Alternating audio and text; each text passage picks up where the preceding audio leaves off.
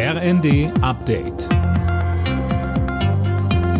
Stündlich neu. Auf den Punkt informiert. Ich bin Sönke Röhling. Guten Abend. Die Bundesregierung will alles daran setzen, dass das Bürgergeld doch noch zum 1. Januar kommen kann. Laut Arbeitsminister Heil könnte der Bundesrat nächste Woche Freitag erneut abstimmen, falls bis dahin mit CDU und CSU ein Kompromiss im Vermittlungsausschuss gefunden wird.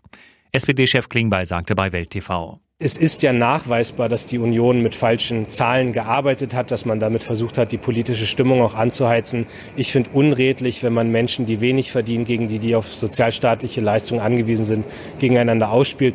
Jetzt geht es um die Debatte in der Sache. Jetzt geht es darum, Lösungen zu finden und vor allem die Bürgerinnen und Bürger in den Fokus zu nehmen.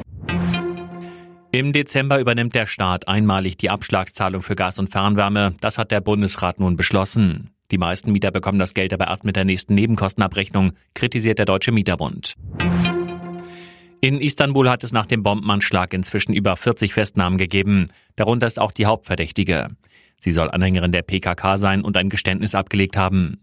Die verbotene kurdische Arbeiterpartei dementierte dagegen jegliche Beteiligung an dem Anschlag. Gestern war ein Sprengsatz in einer Einkaufsstraße der türkischen Metropole hochgegangen. Sechs Menschen kamen ums Leben, über 80 wurden verletzt. Amazon-Gründer Jeff Bezos will wie andere Superreiche einen Großteil seines Vermögens für wohltätige Zwecke spenden. Das hat er in einem CNN-Interview angekündigt. Bezos ist mit einem geschätzten Vermögen von 120 Milliarden Dollar der aktuell viertreichste Mensch der Welt.